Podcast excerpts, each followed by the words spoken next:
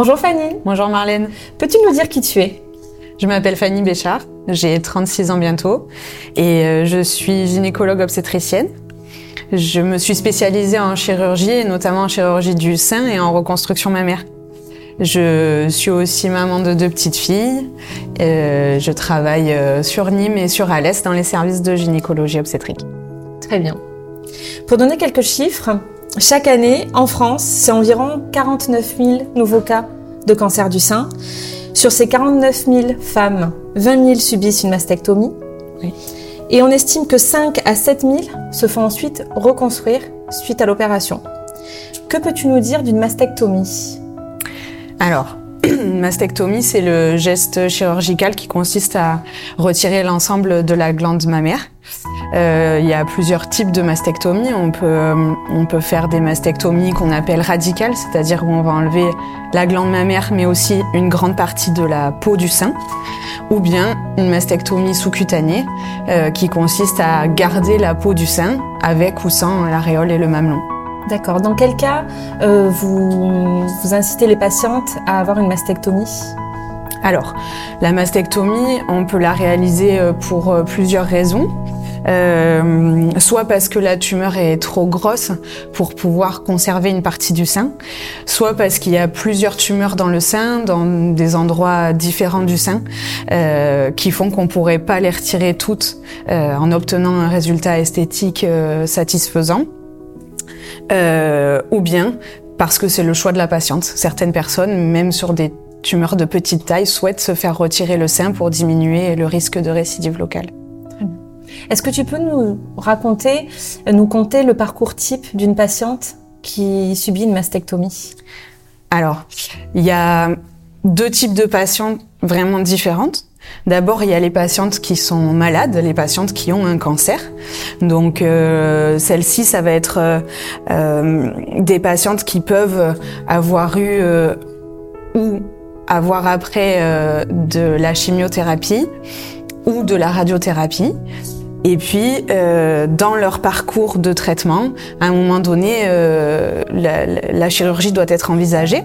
Et donc, euh, comme on disait tout à l'heure, certaines patientes peuvent conserver leur sein, euh, d'autres pas. Et donc, euh, ce sont, euh, ce sont celles-ci qui seront concernées par les mastectomies.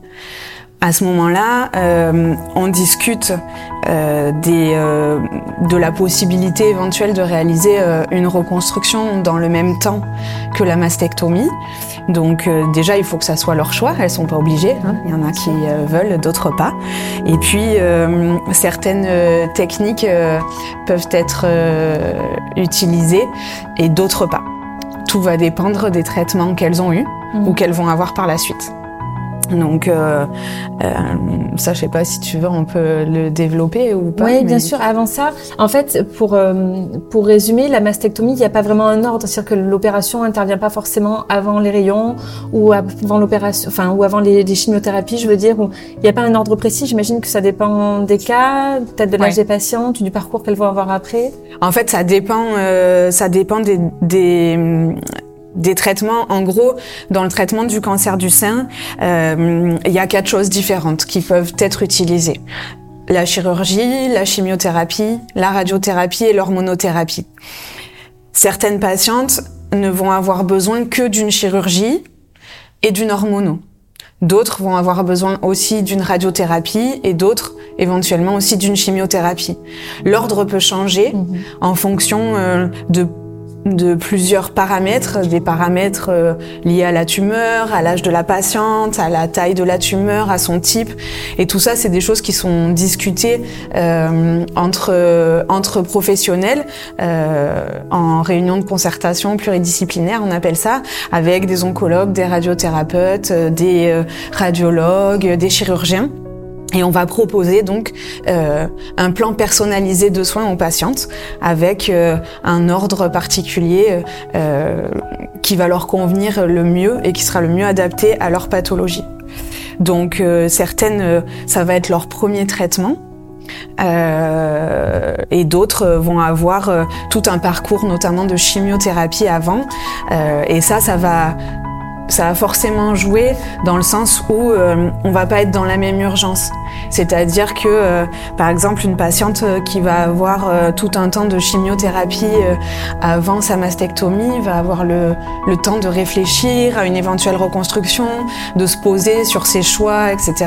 Alors que une patiente à qui on vient de faire une annonce de cancer et qu'on doit opérer prochainement, relativement rapidement, va avoir beaucoup moins de temps pour se décider et donc euh, et donc euh, euh, sera un petit peu plus pressé par le temps pour faire ses choix. J'imagine que cette notion de temps de réflexion, euh, cette notion est importante dans le choix aussi d'une reconstruction ou pas. Euh, immédiate, je veux dire, il y a des mm. patientes qui bon, vont prendre la décision d'avoir une mastectomie, de se reconstruire tout de suite, enfin de procéder à une reconstruction immédiate ou pas. Des fois, sur conseil médical, euh, la reconstruction est repoussée. Il y en a aussi peut-être qui décalent cette reconstruction dans le temps, certaines qui acceptent de le faire, d'autres non. Qu'est-ce que tu pourrais nous dire sur les reconstructions possible, envisageable, euh, et de par ton parcours euh, sur euh, bah, le, le, enfin, ce que tu penses qui influence les femmes dans leur choix de reconstruction ou pas? Alors, ce qui influence les femmes dans leur choix de reconstruction, il y, a, y, a, plein de choses différentes. En fait, vraiment, on remarque que les femmes ont vraiment des attentes très différentes en fonction euh, de leur parcours personnel, de leur vie de famille, de leur âge, euh, du soutien qu'elles peuvent avoir euh, familial ou amical autour. après, c'est vrai qu'on encourage quand même beaucoup les patientes qui souhaitent se faire reconstruire à le faire immédiatement. C'est-à-dire qu'en gros, il y a très peu de contre-indications formelles à une reconstruction immédiate en cas de mastectomie, très très peu. Et en fait, euh, le, le fait de faire cette reconstruction dans le même temps que la mastectomie est le seul moyen de conserver la peau du sein et éventuellement l'aréole et le mamelon. Cette peau, cette aréole, ce mamelon, une fois qu'ils sont perdus, on peut pas les retrouver. Donc il faut aller euh, récupérer de la peau ailleurs sur le corps, etc. Ça complexifie euh, pas mal euh, la technique de reconstruction et en termes de résultats esthétiques, de naturel entre guillemets, je suis obligée de mettre des guillemets parce que ça reste une reconstruction, hein, ça sera jamais leur sein d'avant. Mais voilà, on va avoir tendance à encourager les femmes qui ont un projet de reconstruction à faire au moins une première étape immédiate. Et donc, quelles sont les techniques aujourd'hui principales que vous proposez pour une reconstruction? Les principales techniques, euh, bah, il y a la reconstruction par prothèse qui est la plus simple euh, euh, conceptuellement. On enlève quelque chose, on va remettre quelque chose à la place. ça, ça, ça c'est la, c'est la moins comment dire, la moins lourde mhm. en termes de, de, chirurgie et donc elle peut convenir à tout type de patientes, y compris des patientes plus âgées ou des patientes euh, qui vont avoir, euh, euh, on va dire, des, des contraintes en termes de, de cicatrisation, des patientes qui, qui ont des traitements plus lourds prévenus, prévus par la suite et qu'on doit absolument pas décaler. Ensuite, il y a les reconstructions qu'on appelle autologues, c'est-à-dire avec les propres tissus des patientes. On va utiliser d'autres parties du corps de la patiente de la graisse, des muscles, euh, en divers endroits pour, euh, pour reconstruire euh, la forme et le volume du sein. D'accord.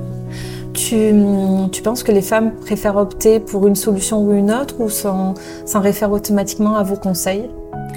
Alors, en gros, nous, on peut les conseiller, mm-hmm.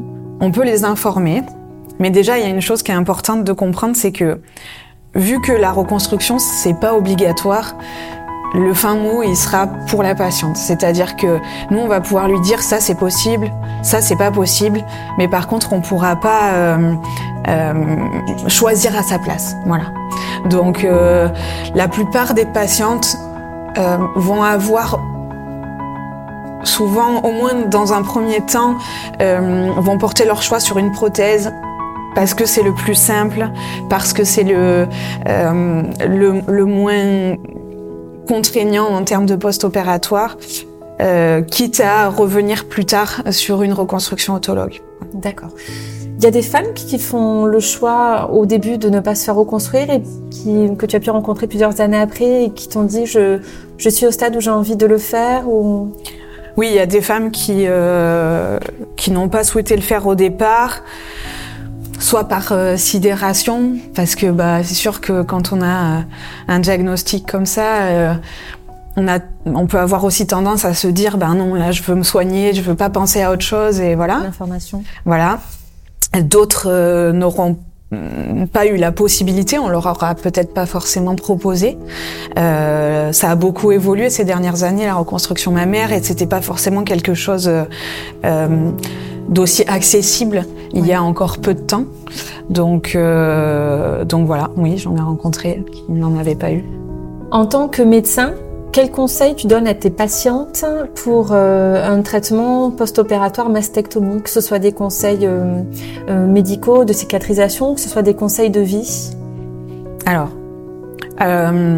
bon, pour ce qui est de la cicatrisation, c'est comme toute cicatrisation, ben, il faut arrêter le tabac, c'est la première chose, c'est hyper important. Euh, pour éviter les infections aussi en post-opératoire. Euh, il faut euh, essayer de pas euh, manger trop de sucre, voilà, favoriser les protéines. Bon, ça c'est des conseils, on va dire, de cicatrisation normaux. Après, la mastectomie en elle-même, elle va pas entraîner trop de contraintes par la suite, c'est-à-dire que euh, une fois la cicatrisation acquise, s'il n'y a pas de problème, ça peut être en une quinzaine de jours. Il n'y a pas euh, de contre-indication à faire du sport, euh, à reprendre une vie normale. Ce qui va plus influer sur euh, euh, certaines contraintes qu'on va pouvoir avoir en, en post-opératoire, ça va être plutôt la réalisation euh, concomitante d'un traitement euh, euh, du creux axillaire, comme un curage axillaire ou euh, un ganglion sentinelle, qui vont euh, parfois être un petit peu plus douloureux et provoquer euh, euh, des problèmes de mobilité au niveau de l'épaule, ce genre de choses, ou bien la réalisation d'une d'une reconstruction, euh, notamment si c'est une reconstruction autologue, où euh, il va y avoir euh, des, euh, des prélèvements euh, sur le corps et donc on peut avoir besoin de ne pas faire de sport pendant euh, un à deux mois en fonction de la cicatrisation, etc. D'accord, donc tout Ça va dépend. dépendre Mm. du type de parcours. euh, Exactement, c'est très euh, personnalisé, ça dépend aussi euh, des patientes et de leurs habitudes de vie. mhm. C'est sûr que quelqu'un qui fait un travail assis de secrétariat, par exemple, va peut-être pouvoir reprendre le travail plus rapidement que quelqu'un qui est manutentionnaire. Euh, forcément, il faut s'adapter à la vie de chacun. Évidemment. Tu penses que dans ces cas-là, les, les patientes sont suffisamment informées sur euh, tous les soins euh, auxquels elles peuvent prétendre euh, après ça? Par exemple, je pense à, à des soins de kiné. On a reçu Eve récemment Ouais. dans un des podcasts qui a parlé justement des soins qu'on peut avoir post-opération et notamment post-mastectomie, ou bien d'autres accompagnements qui peuvent être proposés en dehors du corps médical pur qu'on peut trouver au CHU ou en clinique. Alors, ça dépend, euh, ça dépend aussi de comment euh, les patientes euh, s'informent. C'est-à-dire que que ça soit au CHU de Nîmes ou au CH d'Alès, on a mis en place des consultations avec des infirmières ou des sages-femmes qui vont compléter en fait la consultation du chirurgien et permettre d'aborder un peu mieux ce genre de sujet. Euh, par contre, euh, c'est vrai qu'en préopératoire, euh, il y a déjà énormément d'informations à, à emmagasiner en fait pour les patientes, donc euh, on va pas forcément en parler tout de suite. Par contre, lorsqu'on va les revoir en post-opératoire, même euh, précocement, euh, on va pouvoir euh, rediscuter avec elles, euh, reparler du kiné, reparler des associations de patientes qui peuvent proposer du sport adapté, qui peuvent euh, euh, pro- proposer un soutien euh, en sophrologie, etc. On va on va pouvoir également éventuellement prescrire une travailleuse familiale pour aider à la maison quand quand les patientes ont des enfants ou ou sont isolées pour pour pour s'occuper de leur maison, voilà. Mais ça c'est pareil, voilà, ça va s'adapter à, à chaque personne. Bien sûr. Et puis aussi à la, à la volonté de cette personne d'en parler, de vouloir aller chercher des solutions de par ailleurs. Il y a un autre sujet que je voulais évoquer avec toi. Euh, en tant que médecin, en tant que Oui. soignant, vous jouez un rôle primordial dans notre parcours. Euh, ce rôle, il est important parce que vous êtes euh, notre conseil médical. Souvent, on vous fait confiance. Euh, vous êtes euh, souvent, euh, quand j'entends les témoignages d'autres personnes, vous êtes bah, la personne qu'on peut identifier comme la personne qui nous a enlevé la maladie, qui nous a soignés. vous êtes du coup nos accompagnants. Vous avez un rôle très important dans notre parcours, de l'annonce à la fin du traitement et au suivi. de l'autre côté du bureau, quand on passe du côté médecin. Euh, quel rôle tu entretiens avec euh, tes patientes euh, Comment tu vis ton quotidien en tant que médecin en étant confronté au quotidien à tous ces cas de, femmes, de parcours différents que tu peux, que tu peux avoir? J'avais envie de te poser cette question-là pour voir de l'autre côté comment ça se passe. Oui, alors déjà, c'est gentil. Merci, ça nous va euh, droit au cœur quand, euh, quand on entend euh, ce genre de choses parce que je pense qu'on est, on est nombreux à s'investir dans ce qu'on fait et, et, et à, donner le meilleur. donc, merci. pour nous, bah, c'est. Ça dépend. Enfin, il y a toujours ce côté médecin, ce côté personne en fait, on reste euh, des humains. C'est sûr qu'on va prendre en charge euh, des patientes euh, qui ont une maladie bah, grave, hein, même si heureusement la plupart vont guérir parce que on sait que que le cancer du sein c'est quand même un cancer dont on guérit mhm. bien maintenant. Mhm. Donc c'est peut-être un peu plus facile pour nous que pour d'autres médecins qui prennent en charge des pathologies avec un avenir plus incertain. Donc, euh, on va avoir toujours des patientes avec qui on va plus s'attacher, à qui on va plus s'identifier parce qu'elles vont avoir euh, notre âge, des passions communes, euh, un parcours de vie, elles vont partager des choses parfois très personnelles et du coup, ben forcément, on va s'y attacher. et après, ben, c'est sûr que malheureusement, il y a des moments qui sont difficiles pour nous aussi, hein, de voir revenir les gens quand ça va pas, euh, c'est pas quelque chose euh, de facile. Mhm. Euh, mais bon, après voilà, c'est notre travail, on est là pour les accompagner à n'importe quel moment, voilà. Est-ce que tu as quand même conscience que ton métier sauve des vies? Que dans ton métier, euh, tu apportes à, tes patientes euh, les conseils dont elles ont besoin, que ce soit purement médical ou que ce soit euh, par un sourire, un échange, un conseil qui va aller au-delà même de l'aspect médical. Est-ce que tu as conscience de ça? Oui, je pense qu'on en a conscience, en, tout cas, au moins parfois. Mhm. C'est pas le truc, je rentre pas chez moi tous les soirs en me disant ah, j'ai sauvé des vies, mhm. c'est cool et tout, non euh, parce que en fait c'est euh, c'est ce qu'on fait tous les jours. C'est voilà, c'est c'est notre travail. C'est normal pour nous de le faire. Euh, on n'est pas des héros, on n'est pas des voilà, on fait ce qu'on voilà ce qu'on a appris, ce qu'on a choisi. Et, et on essaye de, de, le faire au mieux comme on peut. Après, on a conscience euh, de l'importance de ce qu'on fait, de nos choix, de la responsabilité qu'on a euh, vis-à-vis des, euh, des, patientes. C'est sûr qu'on voilà, on est conscient que euh, bah, qu'on peut pas vous laisser tomber, que quand quand on a quand on a pris des engagements auprès de quelqu'un, bah, même même si c'est dur, même si on a des des aléas dans la vie, euh, parfois euh, dans nos vies personnelles ou autres, euh, bah voilà, on s'est engagé auprès de auprès de patientes et, et, on doit tenir nos engagements et nos responsabilités. Qu'est-ce qui fait que tu as choisi ce métier et cette spécialité? Alors ce métier, médecin, ça fait très longtemps que j'ai envie de faire ça. Je me rappelle même pas trop la première fois que ça m'est venu. J'étais assez petite, j'ai j'ai toujours, euh, toujours voulu, euh, j'ai toujours choisi dans mes études euh, les filières pour pouvoir en arriver là. Après, je m'étais pas dit je vais soigner des cancers du sein. C'était pas ça mon truc au départ du tout. Et puis j'ai fait des stages, j'ai aimé la gynécologie obstétrique d'abord. Euh, et puis au fur et à mesure euh, de mes rencontres euh, avec des collègues avec qui j'ai travaillé, le docteur Marsoli Ferrer, le docteur Mazia, voilà, des, des, gens avec qui, qui m'ont beaucoup appris. et même si au départ, je me destinais pas forcément à faire euh, du cancer du sein, à m'occuper de patientes euh, avec des cancers du sein. J'ai j'ai aimé ce travail. Euh, j'ai découvert le, le, la possibilité de faire cette reconstruction mammaire, euh, d'essayer de en fait des traitements esthétique au traitement du cancer, d'essayer d'apporter euh, euh, autre chose que justement ce que tu disais, juste euh, soigner, guérir, mais aussi apporter un peu de une plus-value, quelque chose qui qui fasse penser à l'après, qui permette de se projeter.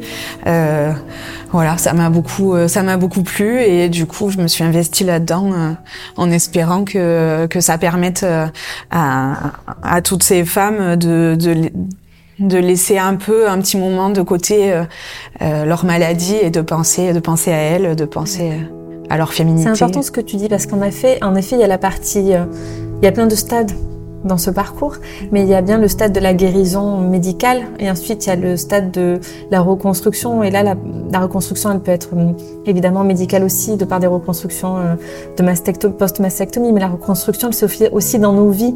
Après cette phase-là est importante et toi, tu le vis au travers de ton accompagnement euh, euh, chirurgical et nous, on le vit dans notre propre vie. C'est bien qu'il y ait ce parallèle entre vous et nous dans nos parcours. Puis pour nous, c'est, enfin, je pense, c'est aussi agréable de pas faire que le suivi de la maladie, mais aussi, euh, voilà, d'avoir ce côté, euh, ben.